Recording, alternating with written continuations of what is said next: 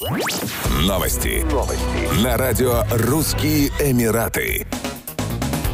Жительница Екатеринбурга отсудила у авиакомпании «Аэрофлот» 113 тысяч рублей за сорванный отпуск в Объединенных Арабских Эмиратах. Путешественница купила билеты на рейс до Дубая и обратно. Она сдала ПЦР-тест на коронавирус в областном центре гигиены и эпидемиологии. Однако при посадке в Екатеринбурге сотрудница «Аэрофлота» заявила, что тест сделан в неаккредитованной лаборатории. При пересадке в Москве пассажирки предложили сняться с рейса и сдать ПЦР-тест в другой лаборатории. Из-за отсутствия рейсов на следующие сутки женщина не смогла улететь в Дубай и вернулась в Екатеринбург Екатеринбург. Была составлена претензия на возврат средств, однако в Аэрофлоте не стали возвращать деньги. Пассажирка из Екатеринбурга обратилась в суд, который встал на ее сторону и вынес решение в отношении компании «Аэрофлот». Выплатить стоимость билетов и ПЦР-теста, неустойку, компенсацию морального вреда, а также штраф за неисполнение требований потребителя.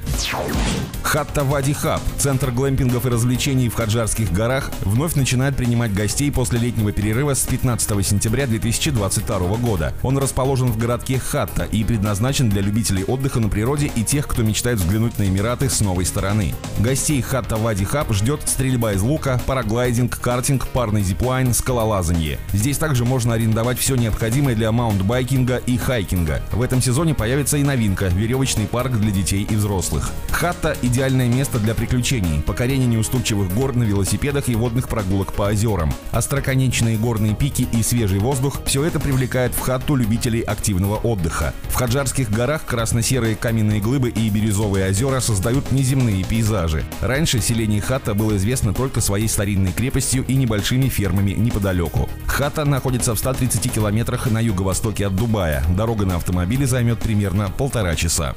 Еще больше новостей читайте на сайте RussianEmirates.com